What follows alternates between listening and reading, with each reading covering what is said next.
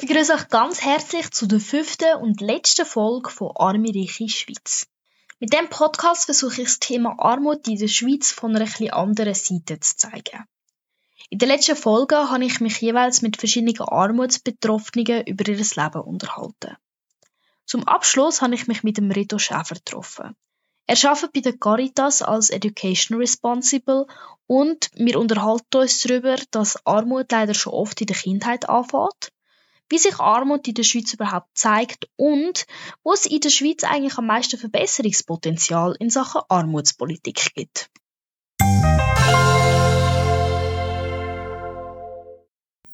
Hoi Reto, äh, wir reden heute über das Thema Armut und du schaffst als Jugendverantwortliche bei der Caritas und du dich unter anderem dort auch mit der Armut auseinandersetzen. Kannst du ein erklären, wie du genau dazu gekommen bist, dich so intensiv damit zu beschäftigen? Ja, also ich glaube, so ein bisschen von meinem beruflichen Werdegang oder dort, wo ich das erste Mal Berührungspunkte mit Armut hatte, ist, wo ich mit Asylsuchenden gearbeitet habe habe ich zum Teil in der Schweiz gemacht, aber auch im Ausland. Ich bin in Hongkong sind dort gearbeitet und das so ein bisschen die Situation, die ich dort erlebt habe, wo ich wirklich das erste Mal Armut so ein bisschen hautnah. Erlebt habe. Also was bedeutet es, arm zu sein? Wie sieht der Alltag aus von Personen, die in Armut leben? Welche Fragen, dass sich die stellen welche Sorgen, dass die zum Teil auch haben. Das können erleben, wie sieht die Wohnung aus von einer armutsbetroffenen Person, welche Gedanken haben die im Alltag, auf was die verzichten müssen. Das ist so ein bisschen dort, wo ich das erste Mal wirklich wirklich eng mit dem Thema zu tun gehabt, dass man so ein bisschen vor Augen geführt wurde. Und da hat sich dann so ein bisschen bei mir begleitet. Ich habe noch einen Master in sozialer Arbeit gemacht, wo man sich dann noch ein bisschen mehr wissenschaftlich mit dem Thema auseinandersetzt, aber auch dort zum Teil ein Interview führen mit Leuten, die obdachlos sind für eine lange Zeit und einfach dort viele Aspekte kennengelernt. Und jetzt natürlich in meiner Tätigkeit bei der Caritas, wo ich täglich mit dem Thema zu tun habe mich damit auseinandersetze. Was machst du denn genau in deinem Beruf? Ich bin da für den Bildungsbereich zuständig bei Young Caritas. Wir sind so wie die Jugendabteilung von der Caritas und ich habe so ein bisschen vereinfacht formulierten Auftrag. Die Themen, wo Caritas viel Wissen mitbringt, das ist zum Beispiel Armut in der Schweiz, das ist Migration und Flucht, Entwicklungszusammenarbeit, um junge Leute für diese Themen zu sensibilisieren. Das sind die, die Themen auch probiere in die Schulen hineinzubringen. Ich mache zum Beispiel Bildungsmaterial oder gehe selber in Schulen vorbei und mache mal einen Vortrag oder Workshops mit, mit Jugendlichen und jungen Erwachsenen zu, zu diesen Themen. Eben mit dem Ziel, dass sie dann ein bisschen mehr Wissen haben, ein bisschen mehr für die Problematiken sensibilisiert sind. Ja, ich habe meinem Podcast ja mit vier Armutsbetroffenen geredet über die Gründe und die Folgen so ein von ihrer Armut und mir ist aufgefallen, dass bei vielen zu erkennen ist, dass sie schon in eher ärmeren Verhältnissen aufgewachsen sind und sich das dann wie ein Muster durch ihr Leben gezogen hat und ist das etwas, was du vielleicht auch in deiner Arbeit hast können erkennen also jetzt vielleicht nicht in meiner täglichen Arbeit, aber das ist etwas, wo man wirklich weiss, was wissenschaftlich bestätigt ist, nämlich von der Vererbbarkeit von Armut. Und da ist wirklich nachgewiesen, dass man weiss, wenn man schon in einem Kontext geboren worden ist, in einem ärmlichen Haushalt, dass dann die Wahrscheinlichkeit viel größer ist, dass man später auch in so einer Situation landet. Also es gibt ganz einfache Beispiele, wenn man das Gimmi anschaut, die Kantonsschule, dann weiss man zum Beispiel, dass wenn die Eltern auch schon Gimmi sind oder studiert haben, dann ist die Chance bei 80 Prozent, dass die Kinder auch gehen. Und wenn die Eltern nicht sind, ist die Chance bei 25 Prozent. Und das ist doch ein bisschen, ja, eine Statistik, die man vor Augen führen, dass es eben so etwas gibt wie eine Vererbbarkeit von Armut, dass es so ein bisschen sehr wichtig ist, in welches Elternhaus dass man reingeboren ist, wie ist die Situation daheim, schon von klein auf. Und Gleichzeitig hat man in der Schweiz häufig doch noch Meinung, dass man sagt, ah, in der Schweiz haben ja alle die gleichen Voraussetzungen, alle können in die Schule gehen und wenn man sich anstrengt, dann schafft man es, aber es ist ja dann doch nicht ganz so. Es gibt, es gibt, es gibt einen coolen Comic, der da für mich recht gut visualisiert, das ist so ein bisschen mit dir, eine Prüfungssituation mit dir und dann haben sie einen Elefant, einen Aff, gerade noch einen Goldfisch und dann ist wie die Aussage, ah, wir haben jetzt eine Prüfung und das fair ist, haben alle die gleiche Aufgabe, wenn wir auf den Baum hochklettern. Und das ist so ein bisschen, für mich ist das so ein bisschen symbolisch, dass man verschiedene Leute mit unterschiedlichen Ausgangslagen und das dann einfach von Anfang an schon zu Schwierigkeiten führt. Wenn du dir vorstellst, ein Kind im Primarschulalter, wenn du aus einem reichen Haushalt kommst und das Kind hat irgendwie Probleme in der Schule, dann ist klar, kannst du Aufgabenhilfe leisten, suchst du die Unterstützung, die das Kind braucht. Und in einem anderen Haushalt ist das schlichtweg nicht möglich. Und das heisst, schon früher gehen die Voraussetzungen auseinander und das sorgt dafür, dass wir eben nicht Chancengleichheit haben. Genau. Es bestätigt sich dann, dass sich dann da durchzieht. Genau. Also du würdest eigentlich sagen, dass der Hauptgrund, warum eben Armut ein Stück weit auch vererbbar ist, ist noch eine fehlende Bildung. Also fehlende Bildung ist ja generell schon ein Armutsrisikofaktor, aber die Chance, dass du weniger gebildet bist, ist grösser, wenn deine Eltern nicht ähm, die, die, die Hintergründe haben, also die schulischen Hintergründe. Ja, also ich glaube, das sind, sind eher nicht fehlende Bildung, sondern fehlende Bildungsvoraussetzungen oder die, äh, fehlende Unterstützung. Sagen wir, ein Kind im jugendlichen Alter oder ja, Ende Primarschule, wenn die Eltern genug Geld haben, dann kann man auch sagen, man geht in die Tagesbetreuung, wenn die Eltern viel arbeiten und wenn man sich das nicht leisten kann, bleibt das Kind alleine daheim. In der Tagesbetreuung hast du Aufgabenhilfe, die dir angeboten wird, wirst gut betreut, du hast einen sozialen Austausch mit Kolleginnen und Kollegen und das andere Kind, das daheim bleibt.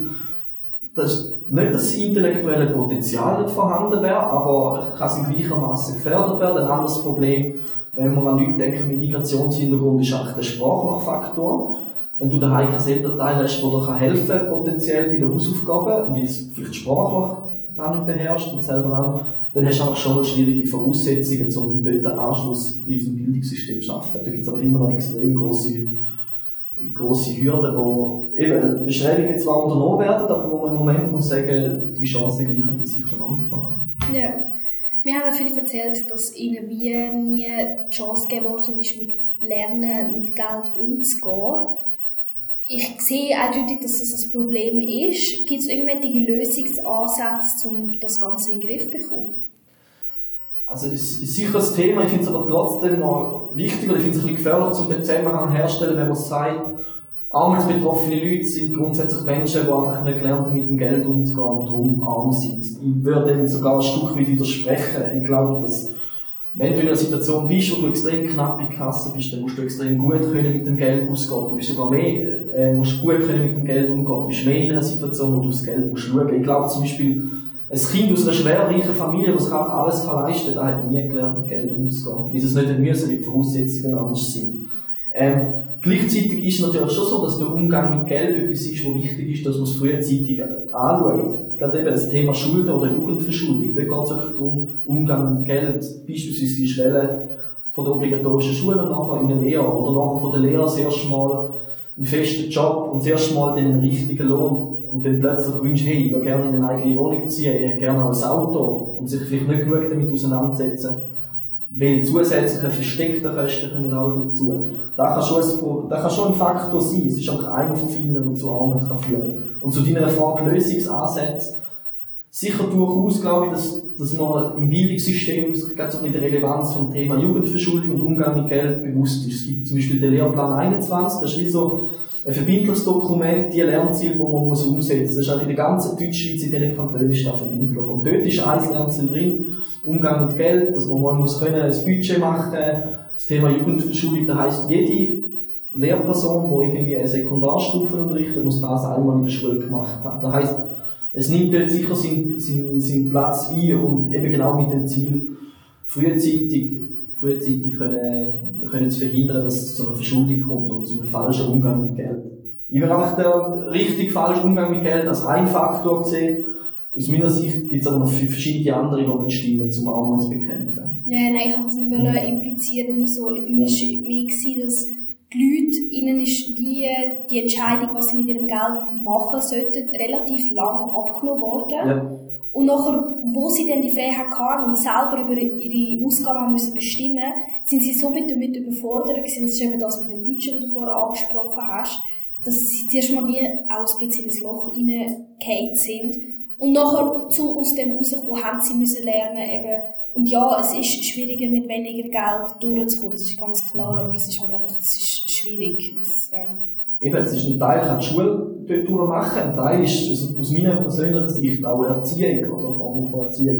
Sachen, die empfohlen werden von Budgetberatung, ist zum Beispiel etwas wie ein Jugendlohn. Dass man zum Beispiel, wenn das Kind ins Gimmi geht oder auch schon vorher nicht einfach einen gewissen Batzen Taschengeld gibt und man zahlt trotzdem noch alles, sondern man gibt vielleicht einen größeren Betrag, sagt aber, mit dem Geld musst du jetzt schon deine Kleider selber zahlen oder du zahlst da und da schon selber, das Mittagessen immer selber, um schon mal in einem kleineren Rahmen den Umgang mit Geld zu üben. Wie sonst kann es unter Umständen sein, dass jemand zwölf Jahre Schule macht, vielleicht nachher geht studieren, wo man auch nicht äh, verdient und von dem Elternhaus unterstützt wird. Und die Situation, wo man das erste Mal im grossen Stil mit dem eigenen Geld umgeht, hat man dann mit Anfang Mitte 20, wenn man das Studium abgeschlossen hat. Das ist natürlich extrem spät und der Schritt noch extrem groß. Darum ist es wichtig, dass dort etwas gemacht wird. Absolut. Eines meiner Interviews habe ich auch mit einem ehemaligen Drogenabhängigen geführt. Äh, der ist dann halt auch durch seine Sucht in die Armut gerutscht. Ich habe mich jetzt im Laufe meiner Maturaarbeit auch intensiv mit den Gründen für Armut befasst und dort auch in euch Handbuch und so reingelesen. Und ihr habt dort Sucht erstaunlicherweise nie als Ursache oder Risikofaktor für Armut aufgeführt. Und das würde mich jetzt interessieren, warum genau. Ich habe probiert, dem ein bisschen nachzugehen, weil es mich einerseits auch ein bisschen überrascht hat. Ich kann es noch nicht komplett erklären. Wenn ich sicher gesehen habe, dass gar dass unter anderem so der Faktor Krankheit oder Invalidität äh, als Armutsrisiko, als Risikofaktor deklariert hat. Und eine Sucht kann man auch gewissermaßen unter, unter dem Stichwort Krankheit ähm, dort unter unterordnen, dann wäre es wie auch ein bisschen drin. Also ich sehe es sicher so, dass Sucht auch ein Risikofaktor kann sein. Ich sehe aber Zusammenhänge zwischen Sucht und Armut, die sind recht komplex und die sind so ein bisschen wechselseitig. Also einerseits kann eben Sucht eine Ursache sein von Armut, oder wenn man sicher weiss, ist, dass Sucht oft eine Ursache ist von Verschuldung, oder? Wenn man eine gewisse Sucht hat, heisst man den Drang, man braucht immer mehr und auch unabhängig davon, ob man es jetzt gar kann leisten oder nicht, und sorgt dafür, dass man sich verschuldet und da zu verschiedenen, äh, zu verschiedenen, ja, Situationen kann führen, auch zu einer Armut. Und was man aber auch weiss, ist der umgekehrte Zusammenhang, dass in einer Situation von der Armut, dass Leute durch ihre Situation in der Armut nachher in eine Sucht hineingerutscht sind, oder durch Faktoren wie Einsamkeit, mangelnde soziale Einbundenheit und so weiter, dass, dass, dann, dass man dann total irgendwie zum Beispiel in Alkohol oder generell in eine Sucht hineingerät. Was auch noch spannend ist, es gibt so Statistiken, die zeigen zum Beispiel, dass äh, Punkt der Sucht, der Tabakkonsum ist bei schwächeren, einkommensschwächeren Schichten ist höher. Beim Alkohol kann es sogar umgekehrt sein. Man weiß zum Beispiel, dass, ähm, dass äh, der Anteil von alkoholabhängigen Eltern ist in sozial schwächeren Schichten höher. Gleichzeitig gibt es aber keine Bevölkerungsgruppe, wo der Anteil von alkoholabstinenten Leuten grösser ist als bei den Einkommensschwachen. Das heisst, dass es auch viele Leute gibt, die schlicht aus finanziellen Gründen sich so Alkohol, wie er im gesellschaftlichen Rahmen konsumiert wird. Da heisst, man eine teure Flasche Wein zum Essen in den Ausgang gehen und das Bar einfach aus finanziellen Gründen nicht drin liegt. Also es gibt ganz viele spezielle Zusammenhänge, es ist recht komplex. Ich würde aber sicher unterschreiben, dass Sucht unter Umständen auch ein Risikofaktor kann sein. Ich glaube aber, dass andere Faktoren stärker wiegen. Ja, was, was, was hast du denn das Gefühl, was sind das für, äh, wir haben jetzt schon ein paar angesprochen, was sind deiner Meinung nach die, die wichtigsten Faktoren, die das Armutsrisiko erhöhen?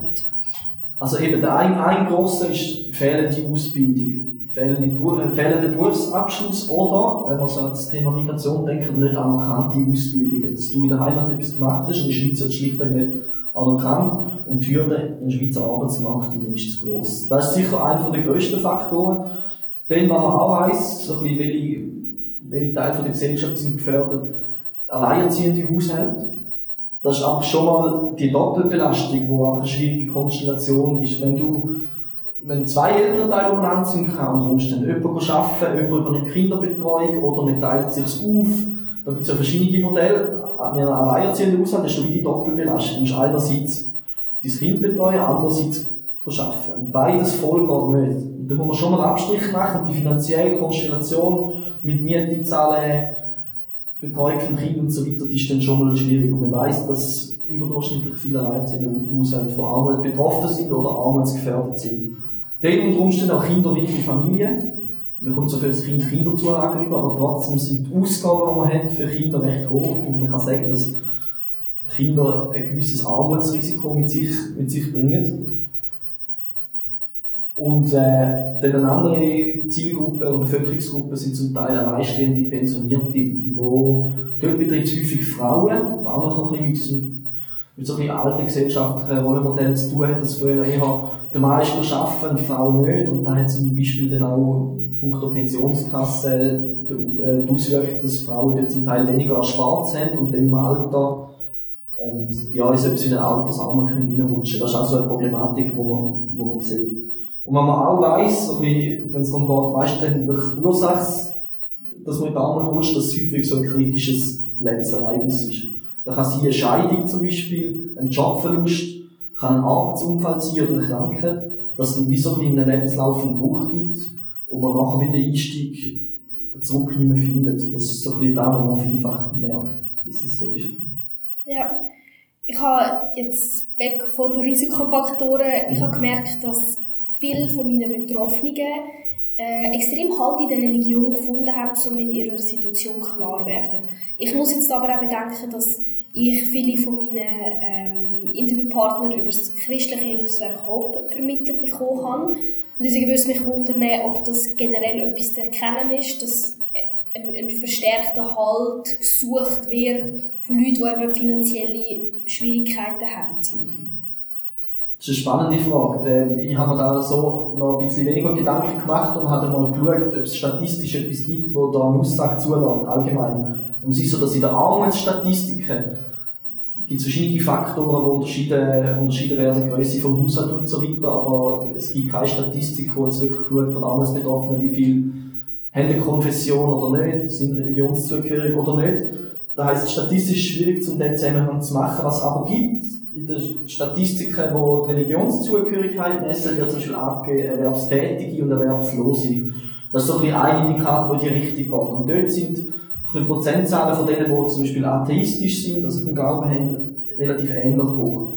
Und da wird so ein bisschen mein Bild bestätigen, dass ich glaube, wenn man von Armutsbetroffenen redet, ist da ja nicht eine homogene Gruppe. Es ist immer falsch zu Aussagen machen, Armutsbetroffene, die sind so und so, die verhalten sich so und so, die haben die und die Bewältigungsstrategien. Ähm, da heisst, ich glaube, dass auch innerhalb von der Armutsbetroffenen sowohl starkgläubige Leute gibt, als auch solche, die keinem religiösen Glauben folgen.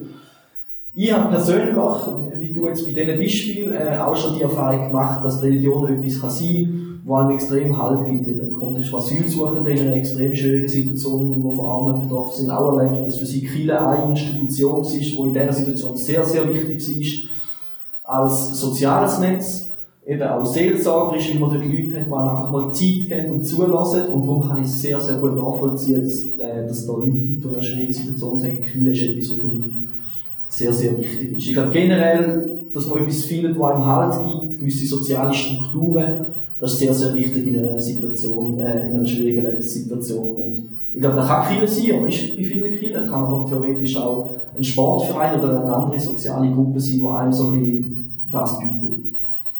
Du hast jetzt in diesem Zusammenhang noch etwas erwähnt, was mir auch aufgefallen ist. Und zwar ist es recht schwierig. Bei den Risikofaktoren hat man relativ aussagenstarke Statistiken.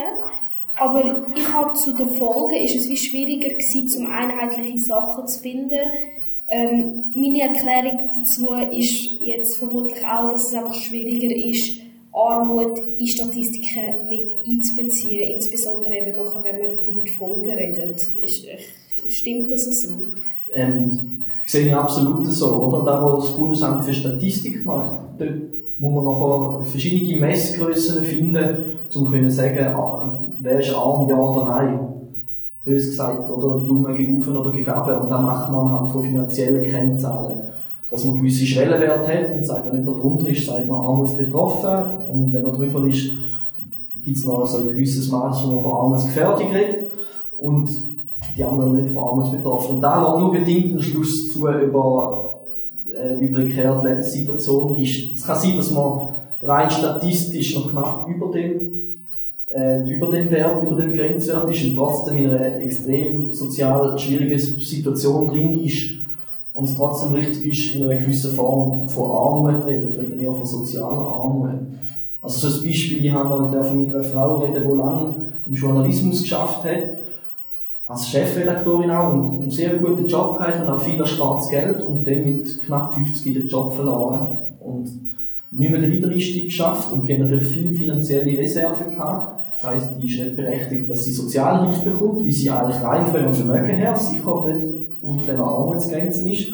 Gleichzeitig aber genau die gleichen Mechanismen von sozialer Ausgeschlossenheit, Einsamkeit, Schwierigkeiten, Tritt wieder zu finden und dort ganz viel Faktoren oder eben Sachen erfüllt, die auch auf Armutsbetroffene zutrifft. Aber die Statistik, die unterscheidet in schwarz und weiß.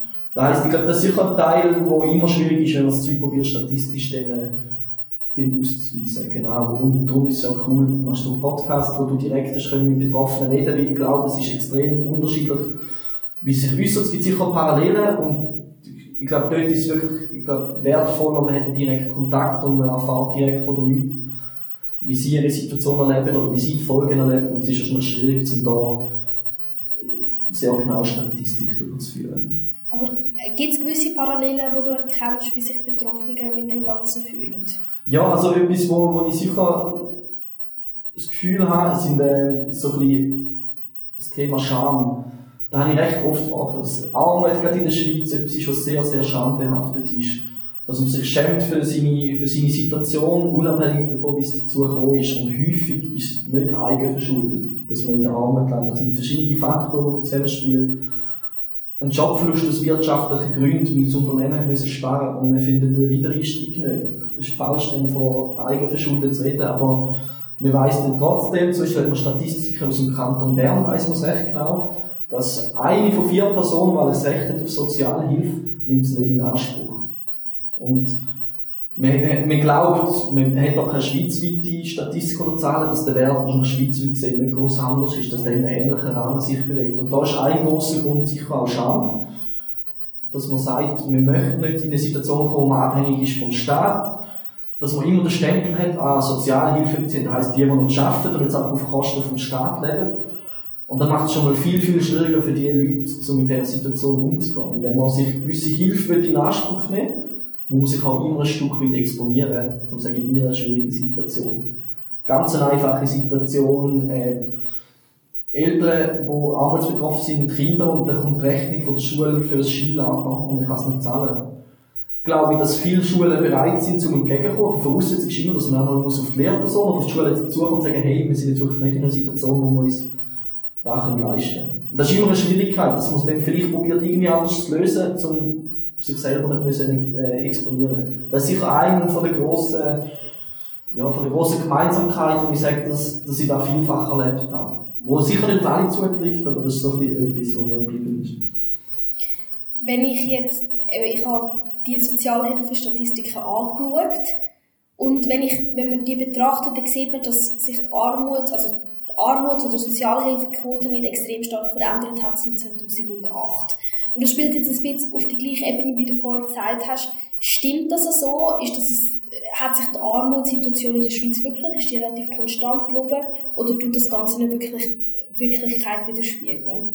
Es, es widerspiegelt natürlich eine Wirklichkeit. Die Zahlen lügen ja per se nicht. Wenn man jetzt, wenn man damit jetzt auf die Sozialhilfestatistik bezieht, dann kann man sagen, ist relativ ist der Wert relativ konstant geblieben. Eben das Zahlenmaterial, das wir haben, da müssen wir jetzt immer als grosse Klammer machen, geht bis 2019. Und Corona ist jetzt dort noch nicht drin, weil dort wird einen Einfluss haben. Das ist immer, das ist immer so ein mit einem Jahr Verspätung erst da. Das heisst, Anfang von dem Jahr sind Zahlen fürs 19 mal veröffentlicht worden. Ähm, das ist so die eine Statistik. Es gibt die andere, die Armutsquote misst. Dort weiss man, dass seit 2014, wo wir so eine neue Messmethodik haben, ist es ein bisschen gestiegen der Armutswert. Was man sicher kann sagen, ist, dass sich die Armutssituation in den letzten Jahren sicher nicht verbessert hat.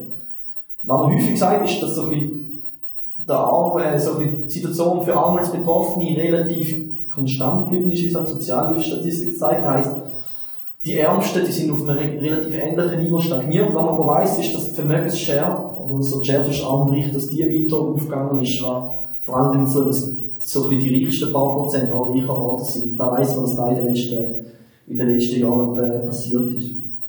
Und eben bei der Sozialhilfequote ist es zum Beispiel spannend, um, zu sehen, wie es in den nächsten paar Jahren passiert. Zum Beispiel Leute, die oder wegen Corona den Job verloren haben, die sind häufig vielleicht zuerst mal ähm, kommen das Arbeitslosengeld drüber, also sind beim RAF. Und wenn sie dann den Wiedereinstieg nicht schaffen, nach im Prinzip von anderthalb Jahren, müssen sie das Vermögen aufbrauchen und irgendwann später landen sie dann vielleicht in der Sozialhilfe. Das heisst, was zum Beispiel jetzt äh, die Situation Corona für Auswirkungen hat auf die, die Anzahl Menschen in der Sozialhilfe, wir vielleicht in zwei Jahren sehen oder in drei Jahren. Das ist immer so mit der Verzögerung. Gerade zu Corona, es hat auch geholfen, um ein bisschen mehr Aufmerksamkeit auf die Missstände lenken, die in der Schweiz herrschen. Würdest du sagen, dass, dass die Situation nur verschlimmert hat oder am Schluss auch irgendwie geholfen, weil dann eben mehr darüber geredet wird?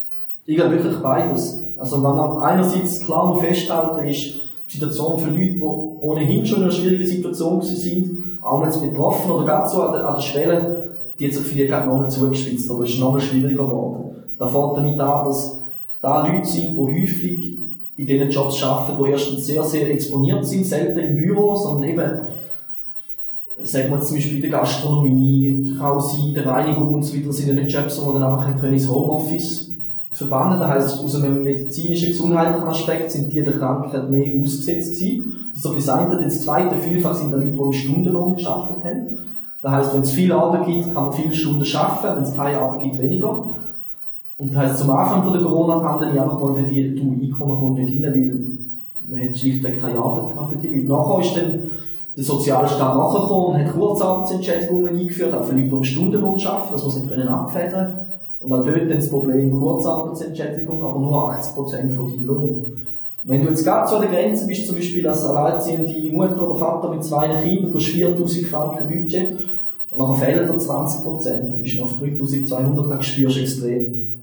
Dort ist ja dann auch durch Interventionen in der Politik, da hat auch Caritas Vorstöße gemacht und so weiter, hat auch dazu geführt, dass man mit einem gewissen Grenzwert auch 100% von der Entschädigung bekommt. Aber auch da irgendwie so ein bisschen mit Verzögerungen.